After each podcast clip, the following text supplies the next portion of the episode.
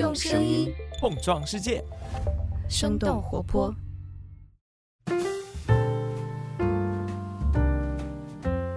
大家好，欢迎收听《声东击西》，我们一起用对话来发现更大的世界。我是徐涛。那今天我们的嘉宾可能跟这段时间不是太一样吧？就首先，我们的第一位嘉宾是毛东毛书记，脱口秀演员。Hello，大家好，我是毛东毛书记。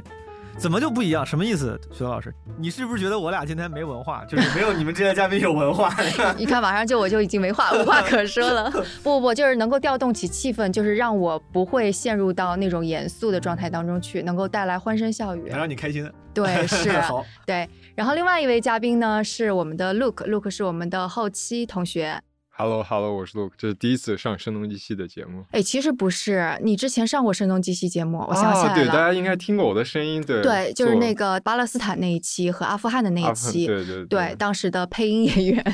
是 Luke 同学。什么情况？我我是那个英文采访的声优。对对对，当时是因为那个巴勒斯坦和阿富汗，我们都采访到了当地人。但他们都是用英文来就是接受采访，我觉得听众可能会希望有中文版本，所以是就咱们当时那个呈现效果有点像看电视采访时候，背景是小的英英文声音，对，前面是你的声音，是对对，然后那个 Look 的声音又非常带有浓浓的呃西域的感觉，所以我们就觉得他的声音特别适合。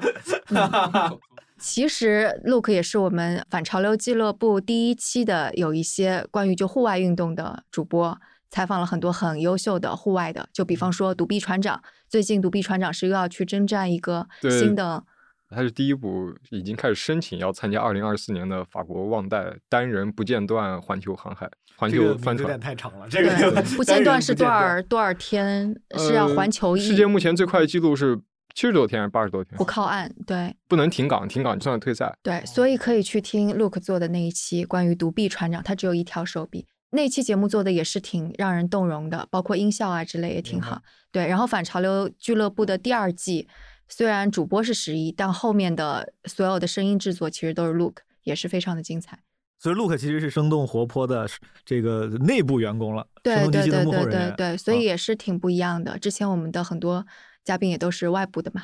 包括他也是公司的冷笑话大王之一，对，所以今天应该会有很多。你们一共几个人？还冷笑话大王之一，感觉每个人都是大王。对，就跟你们脱口秀界一样嘛，都想当大王。大王。对，是。就为什么今天会有这么一期节目？是因为当时上一次我跟毛东一起做客看理想的豁然开朗的那个教育类的节目，结果结束了之后，我们吃了顿饭，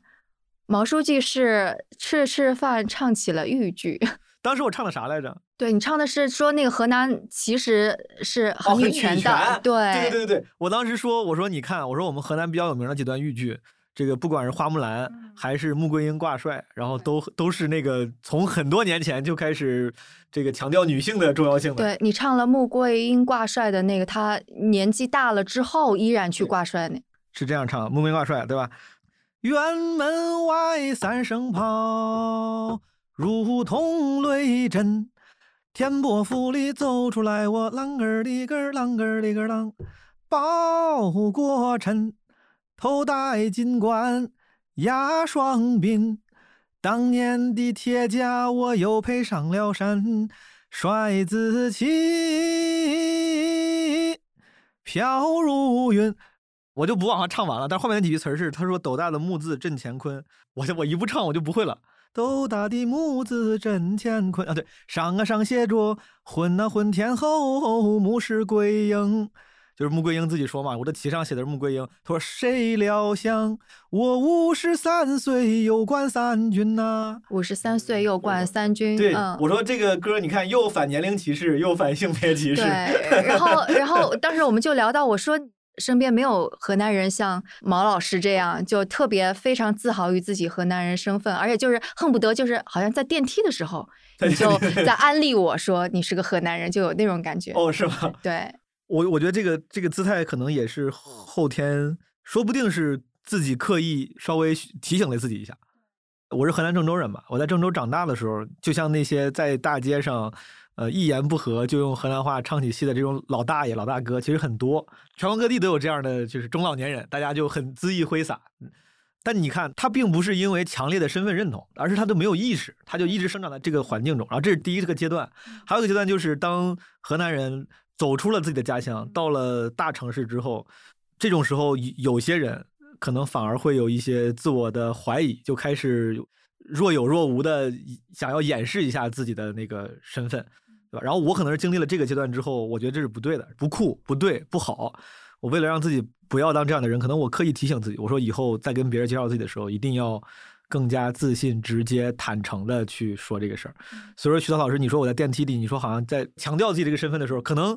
虽然我现在是本能了，但在最开始的时候，可能是我一个故意训练自己、要求自己必须得这么做。嗯，我觉得挺好的。就因为我想做这个话题，已经想做了有段时间了，就是关于你怎么去看待自己，怎么样身份认同，然后你接触到一个新的环境之后，用学术一点，有他者会怎么看你，然后你会怎么反弹。然后这个之前我们有做过一期是季天晴，他是去哈佛尼曼学院拿了奖学金之后，在那边读了一年的算是新闻学的这样的一个学位的人回来。我们当时讲的是他作为一个中国人到美国之后。的身份认同可能产生的一种想法啊什么的，当时我就看评论里边很多人可能太刻意去把他者看成是西方或者美国，但我觉得其实就是这里边的身份认同就不光光是西方怎么看我们，我们在我们本地走出一个城市到外面去，其实这种身份认同无时不刻在发生，所以我就一直在想我要讲一个中国的相关的身份认同的事儿，然后结果你就撞到枪口上来了。你对这个话题看来一直是。早就有兴趣，我有兴趣，我一直有兴趣。对我也一直在想，因为毕竟我去美国的时候，我也在想这个问题嘛。对对对。言归正传哈，就我们先先来说，因为你刚刚说是两重境界了，对吧？第一种境界是就是 无知无觉的，对我瞎分了。我我觉得挺对的。然后第二个是你开始开始有知觉的时候，就你能详细讲讲什么时候开始有知觉吗？呃，那我先说，Luke 可以补充。你看，今天徐老师请了我一个河南人，你一个新疆人，感觉在我们脱口秀舞台上，就主要是地图炮的两大重重灾区，就或者是讲地域梗的这个两个主流。好像是。对对，一般河南人、新疆人总会有点关于自己这个地域梗的段子，但是这抛开那个不谈，我其实更早。我很多人觉得你可能是先是脱离了自己这个身份之后。你才会感受到，用刚才你的话，就是他者的那些目光是不一样的。但我不是了。我记得我从小学还是初中的时候，那时候我也不知道为啥，我有个习惯，我爱看报纸。就是你从小看报纸，我那个时候就获取了一些那个时候还不太懂的信息。就是报纸上说，最近有一个人出了一本书，叫《河南人惹谁了》，我记得特别清楚。就报纸上说有一本书，当然那本书在那段时间好像还挺火。报纸上的这个记者同志就讨论了背景信息，那是我第一次知道说，哦，原来。河南人在外面名声不好，很多人招工的时候会写，没有很多人吧，一些人会写什么不招河南人之类的。然后也是因为这些背景信息，然后这个作者我忘了叫啥了，他写了一本书叫《河南人惹谁了》，当时就是讨论地域歧视或者偏见问题，其实是已经有了一个就是反思了，有这样一个书了。我因为这个事儿之后有了一个最初的印象，就说原来我们的形象它是有色彩的。就是不管是正面还是负面的，我之前不知道这个原来每个地方人是有色彩。我觉得哦，原来河南人是有色彩，而且是竟然是负面色彩。但是那个时候没有自卑，我就会觉得，第一我很小，第二我没有感知到因为这些色彩而给我带来切身的不便。真正给自己带来切身不便或者让自己有切身体会的是我上大学的时候，我记得特别清楚，大二吧，可能是跟一个同学。但你那会儿已经在美国了，在美国了，嗯嗯啊，跟一个，因为我高中毕业之后直接去美国了。我从郑州离开之后去，就是长居的城市，从郑州就是直接去了美国。我中间没有在中国其他城市长居的经历。我到了美国之后，是我记得特别清楚，是大一还是大二，跟一个山东青岛的女生，这个我不是为了多少，我只我只为了这证明这个细节，我记得很清楚。我俩因为一些学生之间的什么朋友之间的事儿就吵架，就是拌嘴，拌着拌着。好像最后吵的他认真了，就说这个他说你们河南人果然怎么就反正就开了个地图炮，当时印象特别深，然后很受伤，然后这个事情我记了很久。我上脱口秀舞台写的第一个段子就是关于这个河南人身份的，当时有关系很好的哥们儿也会开玩笑似的，在得知我是河南人之后，开玩笑似的就。就挤兑你说啊，河南人都是大骗子，他们他们会说会说这种话，就这样的刻板印象。当时我觉得哦，原来是真的存在于这些他者心中的，不是报纸上说说而已。就是你们真的是知道这回事了，甚至有一些关于河南人刻板印象，我是后来从别人嘴里知道，我都不知道。我回国之后，他们开玩笑说河南人偷井盖，就这个事儿。偷井盖，偷井盖，这是个就第一，现在已经成了一个梗了。但早年间据说是因为这个有一些不法分子，就是河南籍的。流窜全国偷井盖卖钱，就是啊呃，因为它是金属的。对对对对对，你是真的不知道，你是我不知道，我不知道。之前还有一些刻板印象，什么河南人拐卖小孩儿啥的，这个说实话，这个我都听过，我都听过这些东西。但是偷井盖这个我都没听过，我都不知道。我长了十，我在河南长了十几年、二十多年，我都不知道。直到我回国之后，才有人开偷井盖这个玩笑。我说什么意思？陆克，你听过吗？对，我觉得他讲这个就特别神奇啊！就是我不是一个河南人，他讲这些东西，就感觉他小的时候，在他离开河南这个省份之后之前，他几乎没有受到过来自于来自于外界的歧视。对啊。然后他是大学毕业以后才才受，大学的时候才受到歧视，然后才听到关于这些地域炮的梗。但这些东西似乎在我成长过程中就已经是一个歧视了，就是可能我成长过程中就大就已经加以了对河南人的歧视，或者对偷井盖的这个梗。所以说这些梗其实你知道的比我早，甚至我都没有办法追溯我是什么时候知道。反正就是感觉出生之后就知道了。是是 真的，就是说实话是这样一个。讲一个自嘲的故事啊，我有个表哥，然后他的祖籍是河南的，然后那我们家人是回族嘛，所以我表哥也回族。然后在新疆，就是大家会对回族有个开玩笑的称呼叫“贼回回”，就是形容回族会很精明，然后但是是一个贬低的。但是呢，我从小到大这个称呼，我只听见过就是关系特别好的人这样叫过，以至于这就不是一种冒犯，这是一种亲切的冒犯，就没关系。我没有遇到过负面的，但是我的表哥会自黑自己。他说：“你看，我是个贼会会，我还是河南的贼会会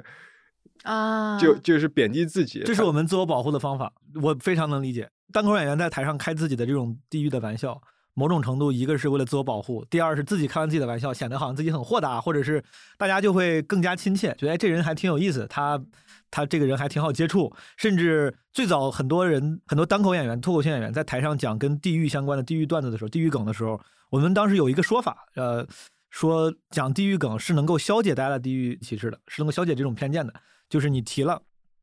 然后并且开了个玩笑，把它把它化解了，会让那些本来就有这种偏见的人，他会觉得啊，其实也没有对，应该没有，这人家人家都在调侃，就是我这样，我不能这么想了，我要这么想就太不好了。就就是我们本来觉得会会起到一个消解的作用，但后来也有一种声音，就是也有一个说法说。其实某种程度上，你在调侃刻板印象，你以为能消解，但某种程度上也在强化。嗯，但是这就是我们脱口秀内部的业务讨论了啊。包括后来很有名的一个澳大利亚还是新西兰籍那个女童的演员，她出了一个专场的，就是影响非常非常大。然后就是他说说，我再也不想自己自嘲自己的这个同性恋身份了。之前我觉得我骗自己，觉得自自嘲是能够消解，能够给你们带来笑声的同时，让大家就是能够呃观点变得。更进步，他说，但是不是的。他说，我发现我就是在拿自己的痛处，然后逗你们笑，最后什么也改变不了，只会强化刻板印象。我觉得也有可能是这样的。就像刚才咱们聊那个事儿，就是有些人就像你，本来你都不知道这个刻板印象，你都不知道，你可能觉得河南人挺好的呀，没啥问题。但你在台上听多了，你会说，哦，原来大家是这么想他们的，原来他们是这样的形象，就可能有时候反而还会产生这种强化刻板印象的这个潜在的嫌疑。对于我个人，我觉得你当你粉自己的时候，我有可能会反思自己。就比如说那个黄阿丽脱口秀，然后他会。讽刺一些女权、女性的东西，他会把自己形容的就特别 horny 的一个女生。然后当他讲的时候，我就能意识到他是拿这个东西做反讽，然后我会反思到自己身上，自己有没有这样想象过女性。然后我觉得是一个教育的效效果。我觉得就是这个就看听众了，就你是一个优秀的听众，但并不是所有的听众可能都是。那世界上就什么样人都有嘛。对。我还想补充一个，我我当年对于河南的歧视。啊！咱俩今天现场就他妈打起来 了！别别别！不是就我。我大学期间的暑假就是全全国到处旅游，然后我当时在河南旅游的时候，住酒店不让我住，因为我是新疆人。然后对很多酒会遇到这个问题，这个问题等会我们再细细讨论。然后我当时第一反应就是，河南竟然不让我住，咱们难兄难弟想啥呢，哥们儿对吧？咱们两个 不是就是那种。就你本来是班里被欺负的人，然后你被了另外一个被欺负的人扇了一巴掌，然后说你都敢欺负我，就就但但其实也是一种歧视啊。就其实我我当时就在那个阶段，我还是没有意识到我是带有歧视的。我说你你既然我在你河南境内，你竟然都敢这样欺负我，就但其实这已经是一种歧视了。对正常情况下，我一直很警惕，就是被害者或者是那个弱势方过度的自我反思，对吧？这个其实是不合适的。但我不得不说。呃，包括河南人在内的，我们承受的刻板印象，它本质是一种经验主义，就是对方对你有这个刻板印象，它是由经验得出的。当然，你不能由经验得出对某一个标签、这个群体标签化的印象，这个就是所谓的政治不正确嘛，对吧？但是这个经验主义本身，我觉得我是能理解的。河南作为我们从历史什么叫上叫黄泛区，就是最近这个近代叫黄泛区，黄泛区确实就是经济不发达、落后。在特定的历史时期里面，这些经济不发达的人，他们人员流动比较大，而且因为贫穷，呃，和人口人口基数大，河南应该是我当时记得特别清楚，是全国第一、第二个人口过亿的省，第一个是广东，就河南现在应该是已经全国人口最多的省了，我我猜啊。我我没我不太确定这个具体数据，但是就人很多，然后农业大省，整个经济相对落后，就是在基数大的群体下，哪怕同样比例的那些坏分子，同样比例的犯罪分子，他可能给人的那个印象数量上也是更多的嘛，对吧？因为你的那个那个基数更大，我大概能够理解为什么有些人会有这个经验，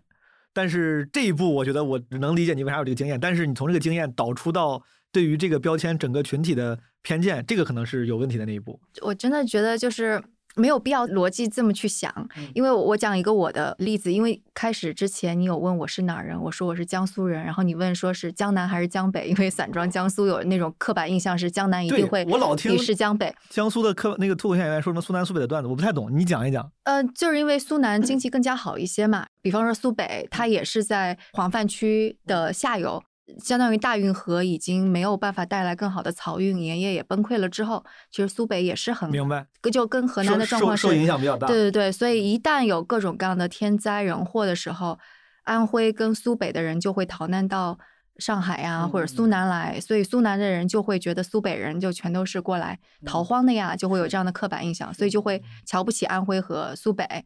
但是就对于我而言，我小的时候就是老听到别人骂人，就说“刚不宁”，就是江北人，是用来骂。人，所以我小的时候就会一直觉得哦，安徽人跟苏北人就是坏的。但是等到我上了呃大学之后，我身边就有很多就是苏北的同学，我觉得他们很好，我就意识到哦，我我这种想法是错的。然后我们开开心心的就去上海一起玩，然后被上海人骂你们这 些外地人，整体歧视。对对对对，就骂 骂你们是外地人。然后去了美国之后，就是身边有上海的男生被白人骂你们这些呃 Asian pig。所以我就觉得，就是你如果这样鄙视链，永远可以鄙视下去，是无穷的。你说站在最顶尖上的人究竟是谁？你苏南人鄙视苏北人，然后上海人又鄙视苏南人，然后你白人鄙视上海人，这个鄙视链究竟什么是结束？所以我就不觉得任何可以为这个找理由。我觉得鄙歧视本身当然是没有任何东西能够 justify 歧视这个事情的，就是没有任何东西能够合理化歧视这个事情。但是我做的事情并不是帮歧视者找理由，因为我之前当我遇到这些情况之后，我自己本能的会想去看看为啥，就是这个事情是怎么发生的，这个怎么发生的这个。原因有可能它是错的，但它是存在的嘛？我想尝试去寻找它是怎么发生的。除了这个，呃，苏南苏北之间这个，或者说江苏跟上海之间这个无法理解。你像咱们 Asian 在美国，我其实也是能够理解的。我在那边工作生活了几年，就是我自己找出的那个背后的那个原因啊。当然它不一定是对的。这个原因是，当外来者威胁到了、侵入到了，就是他跟那个本地者吧生活方式不一样的时候，其实往往就已经能带来一些坏印象了。这个坏印象当然不一定你应该有，但是就包括现在什么 欧洲不是很多难民嘛，有一些关于这个的讨论，对吧？这个说什么你到底是那些欧洲的极左分子是应该无条件的，就是生母心接受所有的难民，然后另外一帮人说，他说那你们不能这么要求我们，他说我们这个确实影响到我的生活了，我就是有这样的观点跟这种切身的体会，你让我怎么说呢？就是这种争论其实就在那个加州的时候，我跟我的另外一个华人朋友也讨论过，一直会有啊，对对对对。所以说，对于这个争论的客观现实，我表示就是我能理解，我能理解不代表赞同，就是我能知道你是怎么想的了。嗯，我们拉回到我们的那个就是经历的这个阶段哈，因为我还挺想听一听一下 Look，Look，你刚刚说你就是从小到大，即使在你走出新疆之前，都会有各种各样的这种观念什么的，这个对你带来困扰了吗？我仔细分析了一下，其实在我十六岁以前。基本上没有遇到关于歧视的这种东西。一方面是因为我在地域上没有走出去，但是但是在十六岁以前，我是从小就开始意识到非常非常多的不同的，就是身份认同方面的对不一样。多。从长相开始说吧，比如说到了青春期的时候，我可能会我的胡子比我同学的爸爸都多，然后我我的体毛会非常多。比如说我长得很像维吾尔族，对。然后当我小的时候在社区里面玩的时候，小区里玩的时候。会有维吾尔族小孩给我说维语，他们意识到我听不懂之后，然后他们两个人会说一堆维语，然后我大概能理解他们是说哦，他们搞错了，这个人不是维族人，然后他们会说这个人是汉族，我听不懂他们说的话，但我能听能听懂汉族两个字。然后那时候我还上小学或者幼儿园吧，就是那种在在小区里面跟小朋友玩的阶段，我连他们话都听不懂的情况下，我会说我是回族，不是汉族。我只是说这一点，就是那个时候我已经意识到，我会强调我不是这个民族，我是另一个民族。我的语言，那回族是母语是汉语，对吧？那然后我从小受教育什么的，那所有记录下来的东西，我使用的说出来的语言和用的文字和阅读的东西，那都是和你们是一样的，都是来自于汉文化的这个文化认同上，我跟你们是一样的。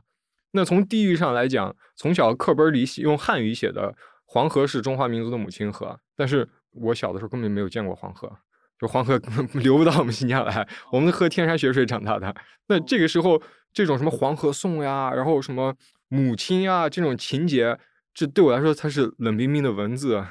它它跟我没有关系。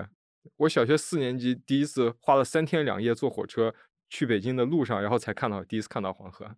后只是看到了哦，挺宽的，挺黄的，但是但是我没有喝过。没有人喝过，别喝别喝，我也我们就挨着黄河，我也没喝过。那那那没事儿，就是那个我长江边上的，我也没有怎么看过黄河。对，就是长江黄河什么的，就那你想，这从小就开始唱这些歌，长江黄河这些，我们也都是一样的学的这些东西。嗯嗯。呃，然后这这是地域上的，然后你从服装上，然后也不太一样。那比如说老人，老我爷爷会穿长袍。然后他会穿一种就是特殊的鞋子，那个鞋子就在新疆才有，它里面是一层软的皮的，像像皮袜子一样的，呃，是靴子的形状，但是是软的，像皮袜子一样的。然后在那个皮袜子上再套一个皮鞋，就是它是拆分的。比如他进到家里上床的时候，就把那个外面那个皮鞋脱了，然后他穿着皮袜子。然后很神奇的是，他的上身和下身是两个完全不一样的地域的东西。比如说，我爷爷是三十年代出生的人。出生成长于宁夏的，然后他是五十年代才来的新疆，所以他的上身的衣服是跟他的成长的经历什么的有关系。他们对长衫，对对对，但是那个鞋子是只有新疆才有的，只有维吾尔族老人，然后或者少数民族老人才那么穿，汉族人是不会那么穿。很混搭。这这个鞋是只有新疆才有的，有个维吾尔族名字，但我忘了，但我维吾尔族朋友肯定都知道。呃，从这是服装上，然后还有一点就是老人会戴回族人的白帽子。大家见过白帽子对吧？然后见过头巾对吧？然后老人会这么戴，然后我的父母并不会这样。我父母都是六十年代的人，那他们的成长过程中就跟全国其他六十年代人那个时候一样。然后他们现在也没有戴头巾，也没有戴帽子什么的。然后我，我小的时候，假如说要就是要参加什么婚礼啊或者什么的时候，节日庆典要戴白帽子，我基本上就当时很敷衍的戴一下，然后我就不想戴。原因是什么呢？因为。我总觉得只有在清真饭馆的那些服务员才戴这个白帽子啊，然后我我自己都是在自己的民族文化体系内是带有歧视的，什么什么意思？因为我觉得戴白帽子很土啊，你歧视对戴白帽子的人都是街边卖清真餐饮的、推车的、卖苞米的、卖烤玉米的。所以你自己其实是没有没有太认同这个身份。我这应该不算歧视吧？我非常能理解。我觉得这个，我我我瞎说啊。但是我感觉这个上升不到歧视，因为所有的代际之间，就因为年龄的代际产生了这个审美的变化，这就很正常。你就好像我是河南人，我这么你像徐涛老师眼里，我已经这么骄傲了，我这个身份，对吧？但我仍然我自己在段子里面，我专场里面还说，我说我觉得河南话就是听起来就土土的，这个是实话。我觉得河南话这个口音啊，它听起来没有那么洋气。但你说，我觉得这个土这个事儿，第一。我是很坦诚的说的，我不是歧视他，然后这是我的一个审美和观点，哪怕有人觉得你这样说不对，那咱们是观点之争，我觉得不是歧视的高下之争。嗯，我想 Look 是不是想说的就是这些特别多元的元素，使得你在那个身份认同的时候，其实是有点错位的。对，那个小的时候是是不愿意戴白帽子，但是后来发生很有意思的事情，就是比如当我长大以后，这一切都已经消化过了，然后嗯，我近几年参加老人的葬礼的时候，然后。就会戴白帽子，那个时候我我就会刻意的一直戴着，因为老人是你家里的文化上的一个屋顶，嗯，他他们是你屋顶上的梁。那个时候他们去世了，你就会有更多的这方面的思考或者对他们的怀念，然后我就会更想戴那个白帽子。那一段时间我我已经在就是北京工作了，当我回去的时候，我就会落地了，我就一直戴着白帽子，一直直到我从家里出发然后去机场的时候，我才把白帽子去掉。还有一个很深层次的不同，就是关于宗教。那我是回族，我出生在一个穆斯林家庭，我是一个爱国爱党的回族。太谨慎了，你不至于不至于。然后，那我家老人，我从小会耳濡目染的看到他们做礼拜，然后我的父母他们是从来不做礼拜的。然后我们假如说我们的节日是完全不一样的，比如说春节这个事情，对你们来说是一个特别重要的节日啊，但对我来说它只是普通的一天，只是因为这一天全国的其他的大部分的人都在庆祝，所以我们也就也就意思一下。但是对于我来说，不庆祝也没有什么心理上的不舒服。从小大家会说，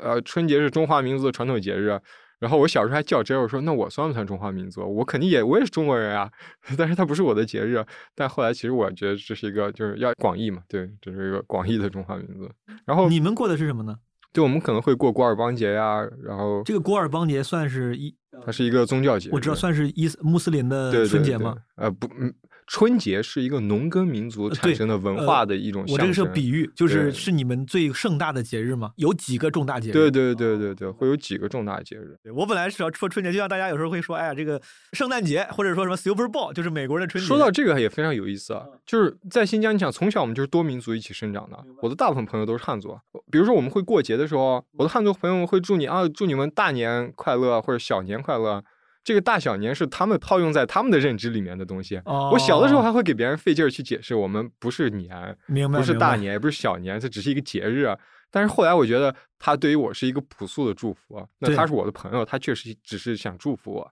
那我就没必要再去纠正他了。我非常同意，我自己有时候也会用这样的心态，这样的话不至于变得可能过于敏感。有时候你如果侦测对方的动机是友好的话。对对，我这个人是一个人文主义者，就是基于人和人之间的宗教这部分。然后我我父母又是一个不做礼拜的穆斯林家庭的成员，然后我又是一个无神论。我从十六岁开始就是一个无神论，然后基本上二十岁之后就是一个坚定的无神论者了。我所有的好朋友都知道我是无神论，但这件事情我是没有办法告诉我的家人的。但我很担心我妈会听声东击西，但没关系，听就听吧。就借这个机会，我也快三十岁了，就她知道就知道了。她现在是不知道了。对，然后哦，说到开明，然后就要聊到和外族通婚这件事情，这也是一个身份认同。那比如我小的时候，你天天听爷爷奶奶唠叨，你就是他们，我爷爷在世的可能就去年吧，还是去年还还在给我说，你可不能找一个汉族啊，你要是找一个汉族，我可不愿意什么的，什么说点这说点那，然后就开始哭了，什么也许你下次回来我就不在了，然后那我就只能嗯，好的好的好的。但是就比方说，如果你既不信宗教，然后。可能未来你的伴侣，我现在女朋友是一个汉族，对，然后就所有的这些可能之前你的父辈、爷爷辈相信的，用来定义自己的这些标签全都没了，全都没了。那你怎么定义你自己呢？就是你还会有身份认同的这个东西困扰吗？非常有意思啊，我。冬天不是一直在我一直在新疆远程上班嘛，然后我在你干嘛不直接说你在新疆滑雪？对我我我在新疆滑雪，然后立马改口。对我我女朋友来我家住了一个月。哦，她去了啊，但但是没有见长辈，就只是跟我住在一起，只是为了去滑雪。对，还还没有到见长辈。原来你这么幸福，我不知道，应该多给你点工作任务。然后她在我家住了一个月，然后我就。带他展示各种各样的东西，比如说我会给他看我的卧室，给他看我家，你看这是地毯，然后是那种新疆元素的那种，对对对，是很新疆，但是并不是所有回族人都是那样，至少我是那样的，因为我是一个新疆的回族人。然后抽屉里、柜子里面某个角落里会有一个白帽子，那白帽子可能只有在某个庆典的时候才会翻出来，根本没有人戴过。然后我会拿出来戴给他看，说 那你看这是回族人的白帽子，我会这样给他介绍。然后吃的东西，我会给他介绍。那你看，这是这是新疆的什么什么吃的，然后这是回族人的什么什么吃的。但其实这个很多都已经就是密切不可分了。你不能说这个东西具体是哪个民族的，有可能是很多民族都有，就是地域的人都这么吃。我会把一切我身上的元素展现给他看。对，然后还有口音呀、方言呀什么的。你在新疆的口音跟所有在新疆的其他民族的人的口音应该是差不多的，对吧？呃，对，新疆是有一种新疆口音。其实大家听也能，如果如果在。收音机前，在耳机前的听众朋友，如果有新疆人，马上就能听出来我是新疆人。我现在也能觉得你是还是有一些些新疆口音的。嗯，毛书记，你去美国之后，你你会因为就刚刚我们说的河南是来自于中国的啊，那个各种各样的那个身份的不一样的感觉嘛？你到美国之后呢？在美国的时候，我觉得几乎没有怎么因为河南人的身份出现过问题，都是因为中国人呃亚裔的身份。这是因为河南人身份，就是留学生之间有一些 政治不正确的思想不够进步的同学，偶尔其实只有那一次。我其实后来想，就只有那一次，就我再也没有遇到过其他在民族内部制造矛盾的。对啊，我就觉得就是面对这么多的更加外族的人，就没啥。这个就是大家嗯，就是 Asian 面对的这些，就跟所有的留学生，或者是甚至都不用出国了，就很多朋友现在天天上网看美剧。大概大概是个什么情况都知道嘛？就是亚裔在呃西方社会，呃，如果咱们就讨论这个问题啊，就承认这个鄙视链的存在，它是在鄙视链比较底部的。尤其是亚裔男性，Asian male。上次我们还 对我跟齐高老师聊了，就是咱们现在聊的就是政治不正确的这个现状，所以说我就敞敞开说嘛，就是 Asian female、Asian girls，那是鄙视链顶端的东西，食物链顶端的。那也不是。当然，当然，咱们就是戏谑的这么说，它是非常 popular 的。对，这是一种这这种戏谑的说法，咱们来戏谑的来讨论这个现状，在社会层面啊，如果是在职场里面，大家讨论到什么玻璃天花板，这那是另外一回事了。在社会层面的话，亚裔男性通常来说是。被调侃的，甚至是被一些思想更传统的人所歧视的，哪怕不是歧视，也是大家刻意要提醒自己不要歧视的那那群人。之所以去会去咱们有时候呃民族骄傲，有时候会去讲那些李小龙的事迹、成龙的事迹，也是因为他们嗯偶尔的竟然打破了大家的这种刻板印象。通常来说，亚裔男性是在他们这个西方人眼里是可能就是性魅力，我觉得是更更弱的。嗯，有一个我切身的。编都编不出来的一个，因为自己中国人身份受到了歧视或者是调侃，是因为我的名字，这个也是我的一个段子。但我这个段子讲的是我说我的名字东东在英文俚语里面是是是 penis 的意思，是 cock 的一个呃俚语的说法。我本来去的时候也不知道，然后当时我段子里面讲的时候，我给那些听过段子同学解释，那是个真事儿，就是当时我上大一的时候，有几个我们那个宿舍楼里面的，算是有点有点像 bully，但其实大学没有那种特别明显的 bully。就那一小帮是个小小群体，几个那种美国男孩大学生，然后他们就相对来说成群结队，也很 popular，呃，有时候习惯开一些 offensive jokes 冒犯性的玩笑。他至于说多么欺负人，倒肯定也不至于，但他们就会想用调侃来。确立自己的那个在这个群体里的那种优势的位置。有一天我回去的时候，在我那个宿舍的门上，门上我们挂了一个白板。那时候大一新生每个门上挂了一个白板，是可以互相留个言啊，然后什么交朋友，或者你写个东西。他们在我白板上画了一个东，然后我那个时候就极其的迷惑，不知道该怎么办。因为你知道，一个我一个男生，然后被一帮人趴在你门上画了一个这个。你在国内你就生气嘛，你嘛就就开始嘛，你干干啥呢？就是咱且不说打过打不过，但是生气这个姿态是肯定是要摆出来的，要不然你们太怂了。但那个时候他妈英语也不好，我不知道徐涛老师在美国有没有这种情况。我刚去的时候，因为我太不了解当地文化了，我有时候很难判断这个事情我应不应该生气。啊，对，是的，是的，会有这种情况。我我我说我要是生气了，是不是显得我太人家是不是都这样啊？人家就是开玩笑，是跟我亲亲热呢，然后或者是人家开这种玩笑很正常。我这要万一生气了，是不是显得我太小心眼儿？就得经历过相当长一段时间，就是每遇到一个你不懂的，你以为是冒犯的东西，我都得确认到底是不是冒犯，我到底要不要生气。然后当时我跟我一个。在国内上学的时候，一个外教，那个外教其实当时我他是我外教的时候，他其实也也是大学生那种来中国实习，他其实比我大不了几岁。当时我去美国上大学的时候，他已经他已经回美国生活了，然后我就在 Facebook 上给他发信息讲了这个事儿，他给我出的主意是，就有点像刚才咱们聊的，他说你自己不要把它当回事儿，你自己自嘲，呃，显得自己好像很不在意，这个就能让你觉让别人觉得你是个酷的人。他说，比如说如果别人。调侃你“东”这个名字，你可以回答你说 “Yeah, sure。”你说 “Cause I have a long dong”，就是这是一个自我开玩笑，而且他是个他是个胖嘛，他是个双关。他说他说 “I have a long dong”。我当时这个这个笑话是他教给我的，然后我就去试了，因为我当时十八九岁，我也不懂。后来他们再开我这个玩笑的时候，我就这么说，就开我玩笑的那些人，我就炸了，就是感觉巨开心，说哇这哥们儿牛逼，跟就是当时我一瞬间我是觉得就是还很开心。我说你看，我说我应对的很好，然后不仅把你们的冒犯，然后机智的化为了我自己的一个梗，还让你们很喜欢我，觉得我很幽默。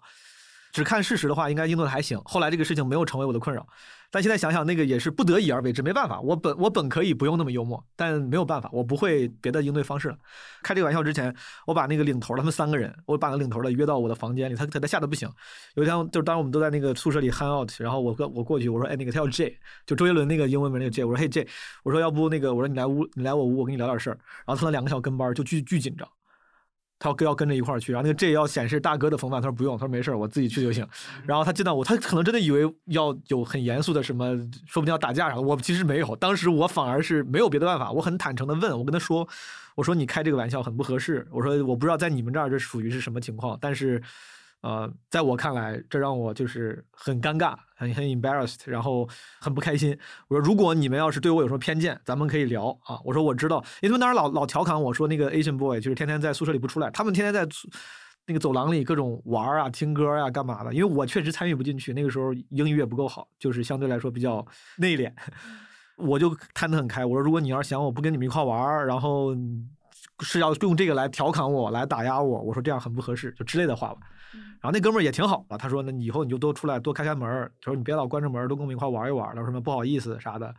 呃，后来我说用那个玩笑来应对，是这个谈话之后，他们再开玩笑，我就用这个啊，你找他谈了话，他还这样啊？没有也没有还这样，后来就变成了一种，就是他们讨甚至是讨好式的那种玩笑，他们想要给你玩儿。因为你跟他聊过之后，因为大家都是小孩儿，都不是那种特别恶的恶人，其实都是小孩儿。那那他们就的确还还算是好的、友善的，嗯。对，就这这个东西，其实反而是我第一次因为自己的中国人身份和身上的一些特质，比如名字是我一个特质，遭受了一些这个呃给我带来困扰的 culture shock。至于除了这个这么显而易见的这么一个意外之外，在后来的四五年里，几乎没有过这么外在的外显的事情了。都是隐性的那种，你能感受到别人对你的那些不在意，或者是对歧视。嗯 嗯，哎，那这种隐性的，你现在作为河南人，你在国内会有这种感觉？我觉得还好。我首先感谢社会，感谢政府，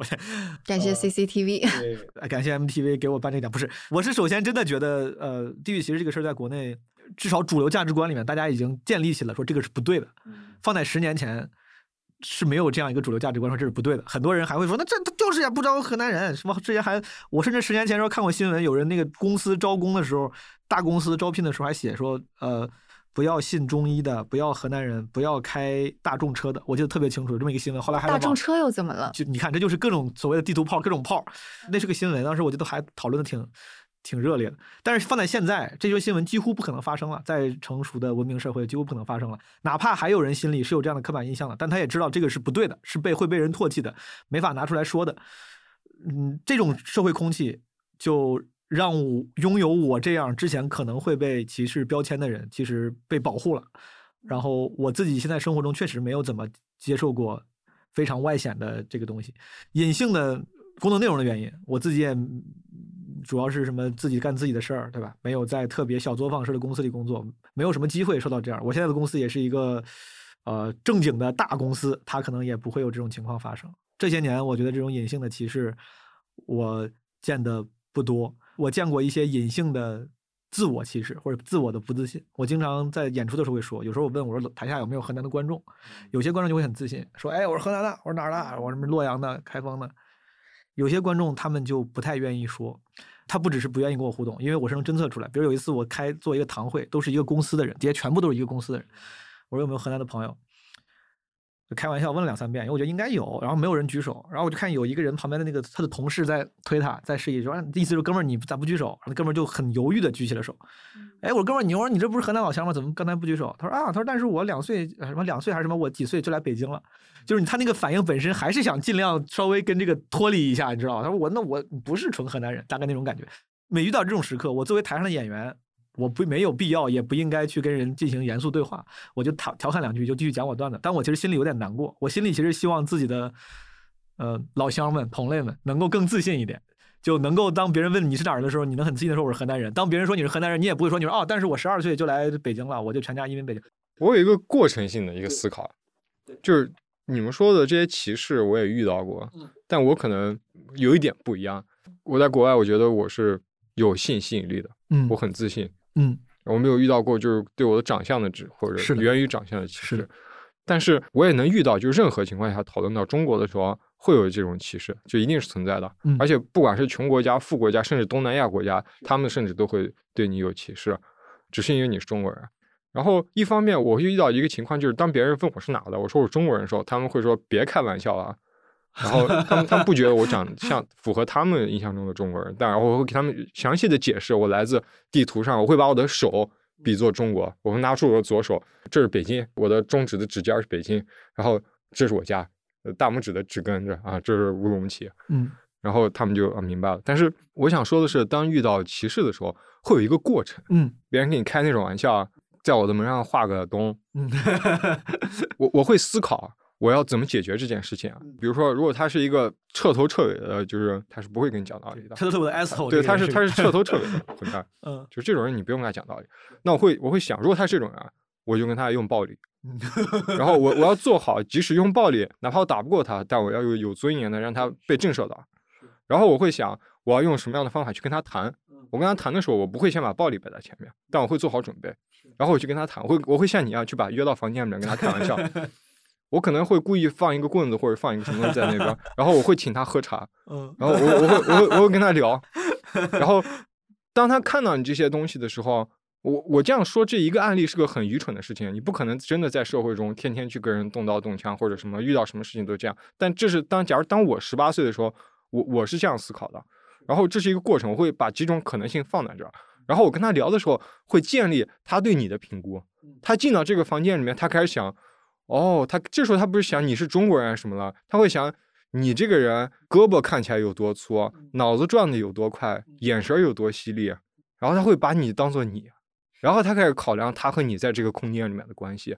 然后你那发现他也不是一个彻头彻尾的混蛋，然后我们开始跟他讲道理，然后他就会这样意识到，然后他身边两个小弟也会意识到 事情，你这个人是这样的，然后之后你他跟你开玩笑的时候，你也跟他开玩笑，他侮辱你的时候，你也侮辱他，然后你笑呵呵的侮辱他，然后慢慢慢慢。他身边的群体，整个群体都会有，然后你的 vibe 就起来了，嗯然后你的 vibe 就是一个这样的一个群体。嗯就我还有一个很有意思，就是我有一个表哥，嗯。他很有意思的是，他的身份证上写的是哈萨克族，但是只是因为他爷爷年轻的时候所在的那个村子里全是哈萨克族，所以他的身份证写了哈萨克族。嗯。但是从血统上来讲，他是回族，嗯。但是他从小就把他自己当哈萨克族，他一句哈萨克语都不会讲，然后他的他的生活环境也都是回族，嗯。然后他就跟那些哈萨克小孩玩，然后从小他就在一个多民族圈子里混，然后他就各种人都能接触。像我们其实小的时候还是有一些区分的，可能多少还是有一点儿。然后你看他去在国外玩的时候啊，他身边要么就是些什么中亚的人，要么都是些黑人。然后他玩的这些人就跟他小时候一样，他特别会拿捏每一个人的特点。然后嗯这些人在他身上看到的是，哦，他是一个来自于新疆的中国人，他身上又有很多那种很新疆的孜然味儿的东西，然后他身上又有很多中华文化的智慧，就是一个很很复杂的一个形象。然后我我就是这样子，在这个过程一点点的一点点小事，一点儿一点的跟身边人 battle，然后以至于我在学校里面去大学的时候，大家会都打招呼嘛，就是一个特别大的社群，即使你不认识这个人，但你知道他是谁，或者你的朋友知道他，然后这个社群里面的人就会知道，你不要跟他开种族主义的玩笑，嗯或者他是他他是我那个哥们儿的朋友，但是他是怎么样成为他朋友的，那这个只有你自己知道，就是一点一点这样起来的。那我问你，比方说，如果你没有像现在你的男性的身份，你也没有像现在你这样比较帅呀、或者是更加有力量的，因为我举一个例子哈，就比方说，当我们说身份认同的时候，大家很容易就说是啊，就是类似于国别的身份认同，或者是地域的身份认同。嗯但还有一个身份认同，就比方说性别的身份认同。，当然就是我刚刚在想的，就是我想到一个例子，我的名字是徐涛。就是关于性别的身份认同，其实我也是有模糊的地方。就显然我有这个名字，一定是我爸爸希望把我当一个男孩子去养，所以我小的时候是有被我爸爸剃过光头，然后是吗？这个你跟你爸确认过吗？他是有有可能他绝对是的，他是 就是他他这个也没有瞒着我，对吧然后就是我我甚至还有那种照片，就是那个小光头开始长出那个板寸儿，然后就是一个特别漂亮的小男孩，然后穿着小男孩的衣服，拿着一个枪挂在胸前拍的那个照片。其实我就觉得，就是我的身份也是模糊的。就比方说，那个在成长的过程当中，我就非常希望我是个男孩子。就比方说，有一个歧视，我觉得应该是来自于我初三时候的老师，成绩那那时候没有很好。然后初中的小孩，要不你就上高中，要不你就分流去中专了嘛。他是能够跑到我们家来家长会的时候，跟我爸妈说：“哎呀，徐涛嘛，女孩子嘛，就上上中专就可以了，不要上高中了。”我爸可生气了，就说我女儿肯定是要上高中的。那你说这样子的，来自这样子的，就是歧视呀，或者是他把你定位成这一类，你是没有办法用像你刚刚说的是给他展现你的智智慧啊，或者是肌肉，然后这个事情就结束了，就烙印就已经烙在这儿了。是这样子，但。就我在想，就是比方说，如果我们没有更强大的，你说力量也好，没有暴力也好，就是就怎么去解决这个事情？就对于我而言，可能我是有一个漫长的时间是接接受我就是个女孩子，困惑到什么程度？是有一段时间我在写自述，就是比方说他怎么怎么样的时候，我是会很犹疑，对我就是写我自己的时候，我要写单人旁的他还是女字旁的他。就是是这种的感觉。为什么不？那难道不应该就是我不认同自己是个女孩子。嗯，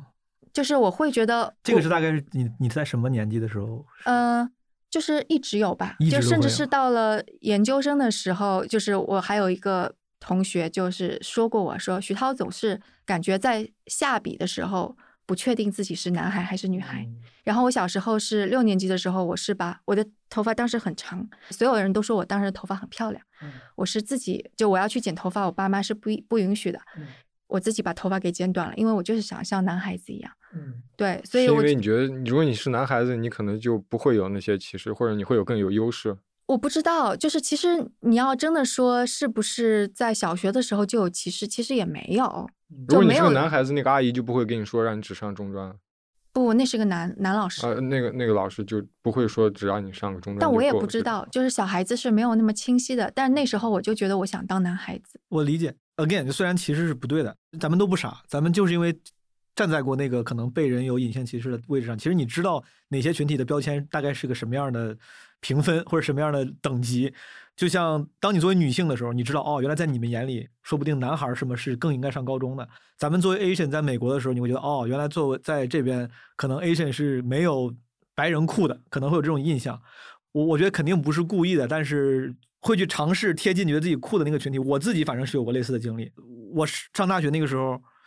有一年一年多那段时间特别。频繁的呃，密集的去参加美国同学的那个那些社团，是这个感觉，就是人类可悲之处。就我们一生出来就带着各种各样的标签，然后走到外界的时候就各种被别人 judge，然后就形成了我们不得不挣扎的一种东西。可能 look 就会更加明显一点，因为你的标签更多一些。就如同我前面讲到的，我十六岁以前，我的标签尽管如此不同，但是这些标签从来没有带给过我伤害。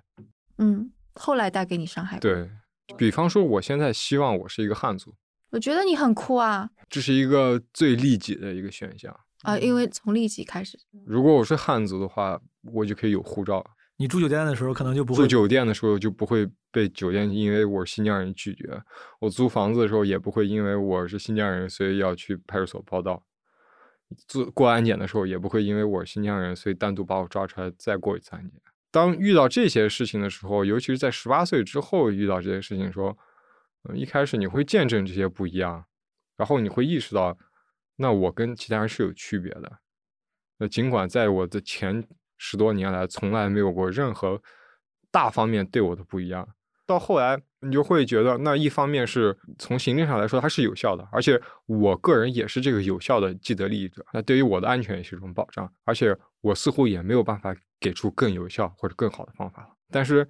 我能选择就是我去理解这种他，我我不认同他，但我去理解他，我去尽可能的去不去想他对我的伤害。就回顾家里老人讲他们童年的故事，他们就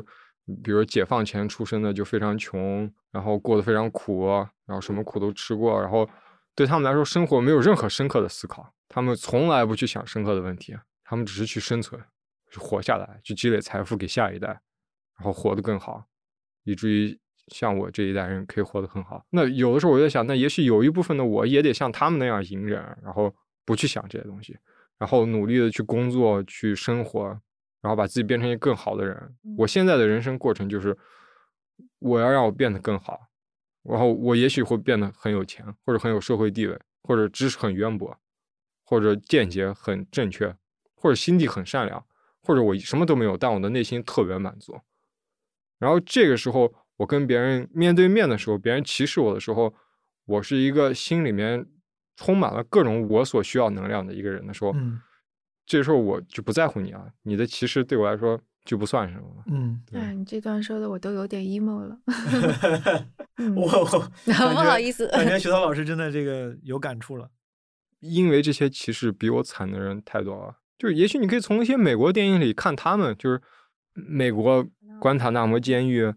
那么多人，然后甚至有美国的穆斯林公民在国外没有经过审判直接被轰炸死，无数的那些虐囚。当一种意识形态和另一种意识形态产生冲撞的时候，人们会选择各种各样的方式。那会有人站出来，就像那个 Adam Driver 演的那个酷刑报告，就是揭秘了美国虐待穆斯林囚犯的这样一个事情，或者哪怕像芝加哥七君子，就是这个东西跟、嗯跟宗教没有关系，这是他们内部的一个事件。那当这群不同的观念的人，然后开始冲撞的时候，在各个层面，在政治层面，然后在个体层面，但是因因为政治层面实在是离我太远了，我既很难去改变他们，然后当我是去思考越多的时候，我会发现很多特别正确的理论对我来说似乎是一个现在让我看起来是个很可笑的东西，嗯嗯因为它太正确了，听起来嗯太美好了，可它跟我的生活一点儿关系都没有。我们要尊重女性，太正确了。可是这么正确的东西，到现在我们还没有完全尊重女性啊。那换到我身上也一样啊。我们要消除歧视，这东西太正确了。我们不要因为别人的身份、别人的民族、别人的宗教就去歧视他。但是操作起来呢，嗯。但我觉得我就是，就为什么我会希望《声东击西》之前讲了很多刚刚你说的很大而无当的事儿，但我很希望讲这些事儿。其实我有个私心，我是希望让所有的人都能够意识到，就是很多这种偏见啊，或者就是身份认同的困境，不仅仅是发生在你想象当中的其他人的身上。其实自己去想一想，是不是发生在女性身上？是不是发生在河南人身上、新疆人身上？或者你在江苏，你是不是就是上海人眼里的外地人？就如果每个人都像你一样去反思，或者像毛书记一样去反思，我觉得可能大家都会更加善待自己身边的人，因为只有从自己开始反思，然后去善待周围的人，善待甚至是你在打键盘想要去攻击网，你觉得网上这个人的观点跟你不一样的时候，你想啊，可能他经历的跟你不一样，所以他想的跟你不一样，然后你就手下留情了。然后你就没有参与到一场网暴当中，我觉得都能够更好一些，因为就是就是只有你觉得他跟你不一样，才会出现那么多好像他者的暴力，对吧？然后才会造成他人对自己身份，哎，我身份为什么是这样子的这种痛苦。如果我们这次谈话能够让所有人能够有这样的一点点想法，我觉得都是好的。但确实还是我个人来讲，就是嗯，我还是没有那么美好。就对我我经历的知道这些事情，让我能看到，就是当很多人，比如说犹太人被歧视的很严重的时候，以至于犹太也会出现很多民粹主义，以至于他们会对巴勒斯坦会有更强硬的态度，他们的内部会衍生出这样一种观念。比如说像我个人这些东西对我的一个影响，就是我没有宗教信仰，就是当我受到迷茫的时候，我要怎么去找到一个操作系统去平衡我的内心？那很长一段时间，我有一个非常直观的反应，就是就比如说我大学就说一个很浅的东西，我会听什么 TED Talk，有一段时间我会觉得 TED Talk 放屁，我有一群人上去说一堆冠冕堂皇的话，我真的是这么想的。嗯那段时间我就是几乎拒绝了任何这些华丽，然后在我看来都是 bullshit 的东西。然后再到后来，我就意识到，那这个世界如果真的没有这些 bullshit 的世界，还能好起来吗？所以这些东西其实不是 bullshit，这些东西是真的，只是我们没有办法把它贯彻到那么美好的层面。我非常理解徐涛老师，就是你那个理想，就是你说对，就是每个人身上都有标签，大家通常认为以为身份认同可能代表的是那个就是比较强烈的标签，什么国别啊、种族啊，甚至是什么地域。但有些人觉得这跟我没关系，我是最主流那部分，我的国别、种族跟地域都是没有问题的那一部分。但其实就像你说的，每个人的标签都，你再想想你别的，你的性别会不会，甚至你在你同样的城市里，你上的那个学校是不是会被另外一个学校的那个学生觉得你这是一个垃圾学校之类？就是因为你想用这样的讨论唤起大家的同理心嘛，就是大家一旦有同理心之后。这个逻辑没有任何问题，就确实，但是我像陆克一样，我偏悲观的是，就大家，因为我自己偶尔是能够用类似这样的同理心，去尝试理解我一些我不理解的领域的，比如说性别议题。我前两天跟朋友聊，我说性别议题这个这个东西我不敢说，因为我不懂，我说不好，不是我怕被喷，就是我想不清楚。就是很多最近那个不管是女权平权思想的这个有些东西，我不知道这个东西我应该到底想到，因为有有些人说 A，有些人说不是 B，我到底是 A 还是 B？怎么两个都很有道理？我后来就是用你说这个同理心，我带入了，有时候觉得哦，我。他们作为女性的那些困楚，是不是有时像我作为什么什么，比如河南人我像我那那个困楚，甚至不要再乘以一百倍，能帮助我理解。但我就想，像咱们这种已经相对来说比较有自省精神的人了，我才能偶尔说不定同理一下，然后让自己明白那一下。但我是不是能自信到把这个同理完之后，我之后就完全能够带入这个群体的思想，永永远的这个能够共情了？我都不能自信的说我可以，说不定这个东西是时不时闪现的。我觉得咱们有这么有自省精神的人都不能保证可以靠同理心来支持自己理解每一个群体。我觉得其实这个逻辑能影响的人不够多。我心里甚至就最低的一个 bottom line 的理想啊，就像刚才 Luke 说的，只要那些特别有群体自豪感凝聚力的人，你们别发展成民族主义，别发展成民粹主义，就是底线你别那样。然后呢，另外那一帮呢，就是 特别能有同理心、那个特别进步的那帮人，你们多说说话，你们多时不时。就像徐涛老师做这种节目一样，你多提醒一下其他人，就保持一个声量动态的平衡，不要让某一种声音消失。我觉得就已经挺好的了。这是我一个比较现实的理想，因为想要希望天下大同，好像他妈挺难的。或者就是像那个多点 TED Talk 是吗？虽然有时候听的是，就是对有些爱说那些话的人，就是那个你们真的能明白的人，你们多说点儿。另外那帮咱们觉得那个改不过来的人呢，你们也别往下坠得太远，别坠到像之前就我最近不是俄乌这个事儿，我看那些之前的那些电影，拍之前乌克兰波兰民族主义的那些电影，就很吓人啊，就是沃伦那个电影，就是我就想那些有那么强烈民族主义的人，你们别只要不要那一步，哪怕你打打嘴炮，我都认了。因为我觉得，就是像我们会有这样的反省，也是因为我们相当于是经历了各种各样的他者在看着我们，然后我们去反思。就如果我一直在江苏，我一直在苏南，我可能现在骂人也还说你是你这个江北人，没错，对吧？我我觉得是因为我们我去了，我去读大学，我身边有各种各样的人。嗯，我我身边去了美国之后，你身边也有各种种族的人，白人也有，黑人也有，菲律宾人也有，所以我们才会意识到啊，其实他们跟我们没有差别。嗯，所以可能。更重要的就是，你身边朋友再多元一点，然后你的整个环境当中，或者就是你上次也说到说，出国读个书，嗯，不是说精英主义，就你就去看看更大的世界，嗯，就是经历可能比甚至读那个书那个读书要重要。出国本身你去体验，可能比你最后学的那个知识是要更宝贵的。对，或者就是走出你的那个就是泡泡里边，你去，如果你是一个中产阶级，是不是你也有的时候会去跟一些。类似于做其他职业的人聊聊天，是。我觉得同理心这个事儿就需要点破。你像我的父母，也是咱们这代人的父母，他们不像咱们可能走了这么多地方，经历过这么多事儿。我觉得我爸我妈他们可能很难理解种族歧视，甚至他们不怎么出河南，他也理解不了什么地域歧视。因为就像我之前在河南的时候，我们内部有什么地域歧视嘛？但是他们一定经历过别的东西，比如我爸，他估计经历过城市人对农村人的歧视；我妈可能经历过女性的这个困境，哪怕她不出门。就像你说的，每个人身上都有标签，那个标签一定是会给你带来过一些困顿的，只是他们可能缺少联想到其他群体的那个能力。咱们偶尔像做这样的节目，或者说开启这样的讨论，点一点，说不定他们就能够联想到一块儿，这个就好一点。嗯，我就是感觉能讨论的歧视啊，我觉得甚至都是幸运的。你像地域歧视，经过讨论，现在基本上就是在中文互联网和中文语境里面，就是这个东西是不对的，大家都知道是不对的，没有人能明目张胆的在说我歧视什么苏北人，顶多是调侃一下，说歧视河南人、新疆人，然后甚至性别议题，大家也在大张旗鼓的讨论，能讨论就是好事，就是一般一讨论，大家都知道这个东西可不能像以前那样，就是说女司机开车不好，这是不对的，大家就哪怕那些最政治不正确的人，他们都知道还是别说话了，也就是这就是进步，然后甚至各种什么 LGBTQ，这就不多说了，反正各种能讨论的群体，他们都是幸运的。啊，有一些那个不能讨论的，可能就是后代还没意识到的，还没有意识到那个群体的困顿跟苦楚的那些人，可能连被讨论的机会都没有，对吧？我当然，我也我我瞎说的，我也想不到可能是是什么，但一定有很多标签肯定有的，我觉得肯定是有的。此时此刻就有很多不能说的，是的，是的，嗯，太多不能说了。刚才陆克跟我都讲了，我们可能自己心理调整的这个或者进化的过程。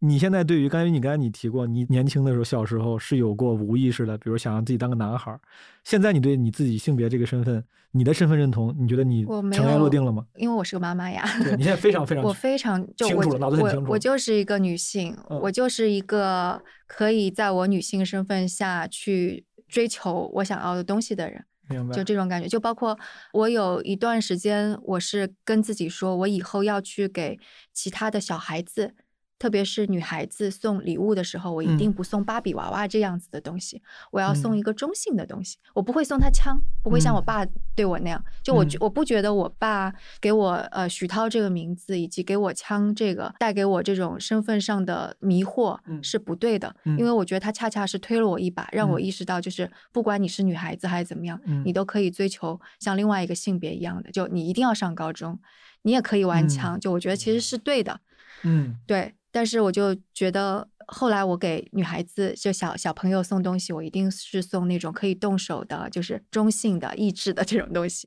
在挑选礼物的这个方面，你到底是给他了充足的选择，让他能够接触到不一样的，嗯还是你只给他一种选择，强化了他的这个？比方说，我觉得国内可能更多的人在送一个小女孩会送芭比娃娃或者粉红的裙子、公主，嗯或者这些很女孩子的东西的时候，我给了她这样的一个，就我送的跟别人不一样，是嗯不是我就多了一个，就是让她接触到不一样东西多给他一些的机会？选择，啊对，，然后她可能就因此，她可以不喜欢，我觉得也嗯没有问题。明白。但是她如果喜欢呢，这不是很好吗？你给了他多一些机会去发现自己真正喜欢什么。，对，我觉得对于我而言也是啊，就是相当于是，虽然我爸给我带来的困惑，但他也给我带来哎，了很多选择。我从来过生日的时候没人送过我钱，我现在不知道自己喜不喜欢。哎，你好，要 你要不要帮助我今天？对对，你这么说我已经判断出来了你的偏好。哎呀，我从我现在就不知道自己喜不喜欢这个东西。我我感觉真希望有人来帮我发现一下我的真实的。我感觉可能是弄活泼也不太知道是不是？对，挺好。我问问问二位啊，就是我自己刚才咱聊了，就是聊到那个一个一个的阶段，从刚开始你像我无知没有意识，到后来被朋友有时候喷什么，让我意识到哦，你们对我是有偏见的，再到后来我有那个想要去融入他们，有点想要脱离自己那个身份的这个过程。现在我会有意识的去，就感觉有点想为自己这个标签证明。当然，他本来也没有被完全污名化，但是我只是想就是尽我所能，就是有意识的证明，我不是本能，我是刻意的嗯啊、我会在台上主动暴露自己的这个身份。语言工作者很多东北人，东北人有有幽默细胞，大家都是怎么怎么着，我就想多说，我说我是河南人，让大家知道河南人、这个。河南人也有幽默细啊，胞。对，我就可能可就类似这样很很简单的朴素的心理，这是我现在做的一点微小的工作。嗯但是我同时，我现在那个奇怪的心理就是，我不是百分之百的自信。刚才 Luke 说了一句话，他说我有时候希望自己是个汉族人，你背后也有一些那个其他的那些嗯幽微的感受嘛。你当时说那句话，那个句式跟我一个段子里的一句话特别像，因为当时我有个段子说，我说我特别想当个东北人，但当时是啊个戏谑的说法，为啥呢？我说当时我说你看啊，当 again 底下说的话都是戏谑，说段子的内容，就是说。呃，在国内，大家很多人、很多地方的人会承受这个刻板印象，比如说像我们河南人啦、东北人啦、新疆人啦，甚至上海人都被人说小气，东北京人嗯被人说什么有优越优越感。我说，但是我说，在这些都承担刻板印象的地方里面，看似大家都好像每个人都有点这个缺点、刻板印象，但我说河南人好像是最不酷的，因为大家去调侃东北人，说东北人的时候，地域歧视的时候，东北人什么这个黑社会多、流氓多，反而就没有人怎么敢当着面去说东北人，你知道吗？因为都是大哥。但河南人那个被刻板印象的点，新疆人也没人敢说，这咱就不展开了。但是你看，新疆人跟新疆人跟东北人，你看是是不是真的？新疆人跟东北人大家都调侃，但是不敢说你。但是河南人就是说，哎，你这头井盖儿，这个点如此之轻，甚至有点搞笑，有点荒诞，以至于大家谁都能说你两句。因为你们的那个坏的形象，在这个刻板印象里，坏的形象就不是那种猛的、刚的大哥的那种形象，是那种。更低的、更可笑的，什么偷井盖的形象，我当时就说：“我说哪怕我要被地域歧视，我也想当个东北人，对吧？”就我当时这是我段子的调侃，但是我现在心里仍然是有这样，就我一边又觉得我这个身份被人调侃的时候，其实好像不够酷，但是我就反弹了一些东西，就是 instead of 有些人就是隐瞒自己的身份，我说那我要去为他证明，但我得承认，我这个证明的背后不是百分之百的自信，还是有一些那种心里的不舒服的在里面，甚至我前两年有过。我自己后来突然意识到，别人问我，我一边说我说我非常不介意袒露自己的河南人身份，但是我突然意识到，每次别人问我是哪人的时候，我主动第一反应说的是我说我是郑州人，好像我在无意识的回避说河南俩字儿，好像我在说郑州人的时候，我一边好像承认了自己是河南人，但我一边又避免说河南两个字儿。后来我突然意识到了，我说我这是不是也是一种某种形式的自卑？我一边说我不介意袒露，但其实我还是在隐瞒。然后从那之后，我又更加刻意的，每次都会把河南郑州这这几个字给说完。我是经历过很多这种比较微妙的这种心理变化，然后这是我现在的状态。我不知道二位就是你们经过这么多变化之后，你现在对于这个身份的状态是啥样的？是捍卫，是非常淡定的泰然处之，还是怎么着？就是我可能很容易一些吧，因为女性这个没有什么可对对对对对我觉得这个就你说那个很正常，因为我还嗯翻过一些相关的关于身份认同的书和论文。嗯其实因为你归属于这个群体之后，你就是会希望这个群体是给你类似于加分的。明白。然后一旦给你减分的时候，其实因为这个群体跟你的自我认同的价值是紧紧绑在一起，嗯，其实当你自己感觉自己的价值被贬低的时候，就是很难受的呀。就是这个所有人都会这样，对所以你无论是回避它，还是想要改变它，这个都是很常见的一种。就学理上面大而无当的都会是这么去。你身上就是给你带来有时候给你带来困惑，或者是所谓身份认同问题的，除了性别标签，还有别的标签吗？有过别的标签让你有这种感受吗？在在加州的时候，肯定就是亚洲人的身份啦。哦，但就是当然，你也说亚洲女性还稍微好一点。有一次，我是跟我的一个就刚刚说的那个上海的男性朋友一块儿开车出去，当时应该是在一个丁字路口，嗯相当于是我们没有让要出来的一辆车，然后那是一个白人女性，就朝着我们喊 Asian pig。然后我当时的火是，我不知道我那朋友怎么样，我当时火就腾一下就上来了，嗯，我就想他凭什么要这么骂我们？就我很生气。明白。对，然后但是就时时刻刻我也会想，哎呀，就是是个 A B C 英文更好，是不是我开展工作就会更加顺利？嗯，就当然也会这么想，嗯，嗯。但是后来就但整体还是最后还是处理的比较好，这个心态上。我一直觉得我在美国的那几年其实是中美关系比较好，中国的经济实力在蹭蹭蹭往上的，嗯。中国有大量的钱涌到硅谷去，嗯。所以当时我身边的很多白人家庭，我好像在节目当中说过不止一次，是嗯希望自己的孩子学中文。哦，然后就跟现在的那个，就是是爸妈说，哎，这边有个那个外国小朋友，你们你来说说英文呀。他们是对着我儿子，哎，这里有个中国小朋友，你来跟他们说说中文呀，就是这种。所以其实我我还好，但是的确在旧金山的时候，我会很想要凸显，后来是很想凸显自己的中国元素，就是嗯什么春节的时候，希望我儿子穿唐装啊，是对，然后戴红色的耳环啊，对，就会有这种感觉。明白。Look 呢？我觉得我遇到的问题，一个时代、两个时代可能解决不了，可能半个世界也解决不了。嗯，然后我我很现实的就是，为什么我特别喜欢户外运动？因为我喜欢远离城市，嗯远离人。就我受这些歧视，让我非常深刻的意识到世界不是二元的。所以很多时候我能意识到这个东西，我尽可能的都理解，都去吸纳它。但另一方面，其实从功利主义讲的话，我会选择逃避。一方面，我刚刚说我可能希望我是汉族人，但另一方面，我希望在山里面放羊。我其实加入生动活泼，很大一方面，我从之前的一个行业进到一个内容的行业，是因为我希望我能拥有一个远程工作，甚至世界走到哪都能工作的一个能力。然后我可以像去当一个战地记者一样，去到世界里面人特别少的一个角落，或者去看一个人特别少的角落，或者为什么我老做户外的播客？我希望我能把这些东西做出来。比如说我去报道一个帆船的事情，我可以现在去那个码头上，然后甚至跟着他们在船上，我一个人待在那儿，跟他们一块儿，就那么些人，那里面没有政治正确，没有站队，一对一的歧视，大不了就是单挑，就没有那么复杂。嗯然后我就在那儿待着，然后我能那样工作，我还能活下去。我觉得关于文化认同的东西，我我是功利主义的，我甚至在自己的简历里面强调了自己是无神论。嗯我在民族后面写了一个无（括号无宗教信仰），就我是个无神论这件事情，就跟我有内裤一样，没有必要拿给所有人看。但我现在把它贴在我的简历上，写的（括号无神论），因为我知道这个东西会带给我更多被雇佣的可能性。但是反观这些东西，如果你一直这么做的话，会吞噬你的，会让你变成一个投机分子，你的内心会觉得很空虚的。正好我一个多月前我爷爷去世了，然后就反思了很多关于老人，关于他在我心目中是一个什么样的符号，他相当于是我们家里文化意义上的一个屋顶。然后我会想，那我还是会从正向的，我会从中华文化里吸取能量。我们俩刚开始面试的时候，我最想跟谁吃晚饭？我说木星，因为木心遭遇了文革的那一切，然后他一直到他八十年代，他才得以从这片土地上离开，让他伤心的地方，然后他才去了美国，隐忍了那么多年，然后以至于在他的后面作品里，甚至没有出现任何他当年受过的这些红色烙印。你看起来他像是一个来自台湾那那种文化氛围的成长出来的一个人，他没有任何烙印。那这就是中华文化。我读他的东西的时候，他给我力量了，就是各种各样的东西加起来，然后让我觉得我是一个完整的我。然后这些东西可以让我从中找到力量，挺好。我觉得很真实，我真的觉得，我刚刚听的时候，我我觉得就是 Look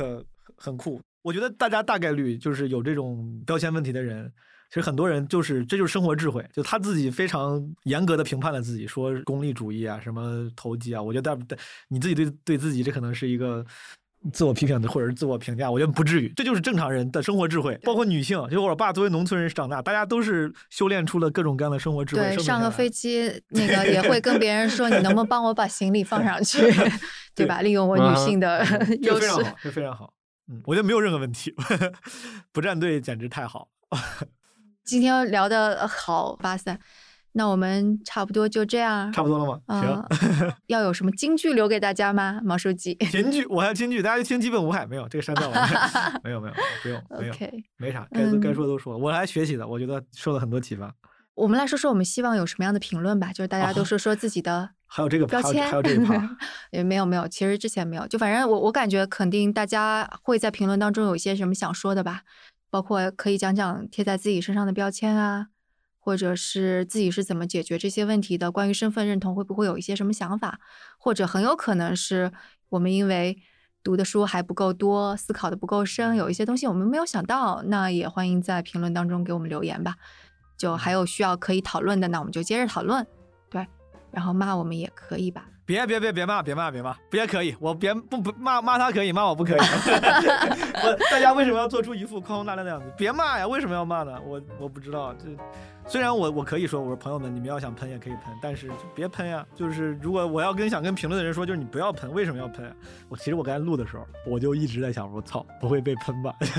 因为聊这个事情本来话题又很敏感，我自己又不太是那种特别会圆滑说话的人，我自己也有一些比较。成型的观点，我想一定会有人是不认同的，对吧？就你要真喷也没办法。但是就像徐涛老师说的，我觉得那个同理心的意义就在于，你把这个讨论、这个节目或者任何一个事件当做一个旁观者，你去指点江山的去评判，这是一种姿态。还有一种姿态就是，就像你刚才说，你想一想，对方经历可能跟你经历不一样，对方的采取的策略跟你不一样，原因也是因为这是他几十年来没有办法最后生长出来的生活智慧，就尝试多一点理解。可以尝试少喷一些，对，那我们就信任声东击西的听众们，然后看看会这这一期会怎么样吧。好的，那好，那这期节目就这样，谢谢毛书记，谢谢 Look。好，朋友们，拜拜，拜拜，拜拜。